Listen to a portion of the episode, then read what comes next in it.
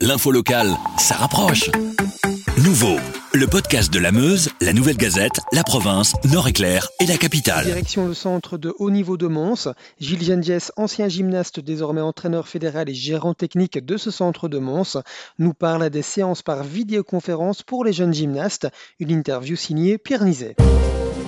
Bonjour Gilles Gendiès, ça leur représente combien d'athlètes euh, le centre de haut niveau à Mons? Alors en tout cas de, ce qui me concerne, donc pour la gymnastique artistique masculine, euh, ça représente 18 gymnastes entre 12 euh, et 25 ans. Donc on attend des élèves de primaire que de secondaire, mais également des étudiants supérieurs. Ils ont dû quitter le centre, c'était quand? Alors la décision elle a été prise en même temps que l'arrêt scolaire en fait, donc je pense que c'était le vendredi 13 mars, c'était un signe apparemment.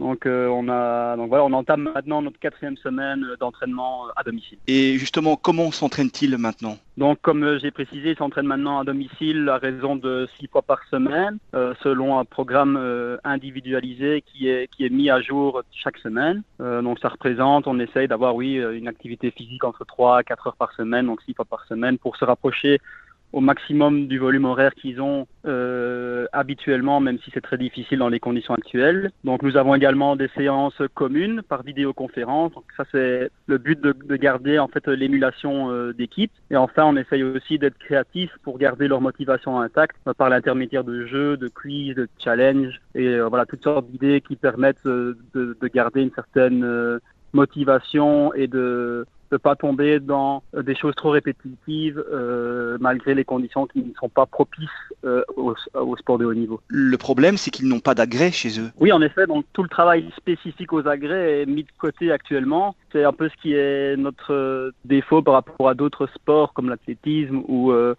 ou des choses où il n'y a pas vraiment besoin d'un équipement spécifique. Donc les sensations, elles sont vraiment particulières à la gymnastique et c'est très difficile de les entretenir euh, en dehors d'une salle de sport euh, équipée pour, euh, pour, pour la gymnastique. Donc ce qu'on fait, on essaie d'utiliser aussi l'imagerie mentale. Donc c'est une technique de méditation deux fois par semaine pour essayer de minimiser cette, cette perte de sensations et essayer d'utiliser le cerveau et les souvenirs cognitifs pour pouvoir oui, garder un petit peu ces, ces sensations qui sont vraiment particulières et qui forcément sont très difficiles à, reproduire dans, son salon. Vous avez des entraîneurs qui viennent de partout, je crois même qu'il y en a un qui, euh, qui est en France actuellement. Oui, c'est ça, donc on a une équipe euh, soudée mais qui vient un peu de partout. Donc on a, moi je suis originaire de Malmedy, euh, Lucas c'est un germanophone, Jonathan est de la région de Mons et alors on a Christophe Boulestro qui, qui est euh, en ce moment à Montpellier, qui est français d'origine et qui est, qui est retourné euh, près de sa famille forcément.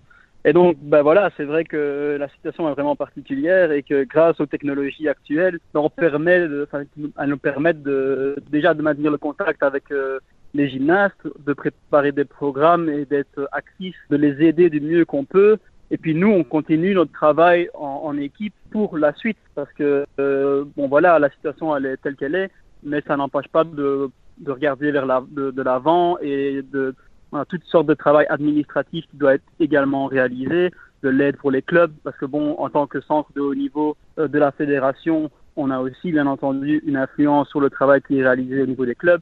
Donc euh, on utilise ce temps à bon escient pour avancer dans, dans ce domaine-là également. Et vous espérez un retour au centre euh, pour quand? Bah Pour l'instant, c'est assez flou. On n'est pas vraiment, on n'a pas d'informations précises. Mais je pense que c'est un peu comme, euh, comme dans tous les domaines. Euh, ce qui me semble le plus logique, c'est que comme l'arrêt a été réalisé en même temps que euh, l'arrêt scolaire, il est probable que notre cas soit délibéré en même temps que la reprise scolaire. Maintenant, j'espère sincèrement que, euh, au vu des conditions, on, sera prioritaire dans la reprise parce qu'on est un centre où euh, les gens sont disciplinés, euh, où ils ont un objectif précis et on a surtout les moyens techniques de les confiner. Donc, ils vivent en internat. qui est qui se trouve à 50 mètres de la, la, salle de gym.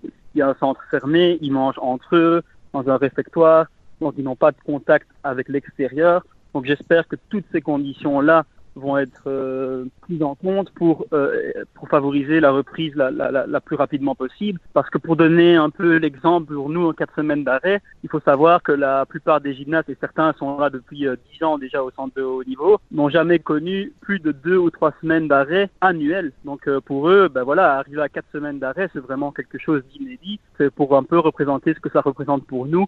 Peut-être que dans certaines disciplines, c'est fréquent de s'arrêter quatre semaines ou à un certain niveau pour nous, l'arrêt de plus de deux semaines, trois semaines, ça n'est jamais arrivé depuis dix ans pour euh, la plupart des gymnastes qui se trouvent euh, au CHL.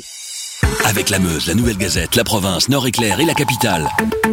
Passez en mode local.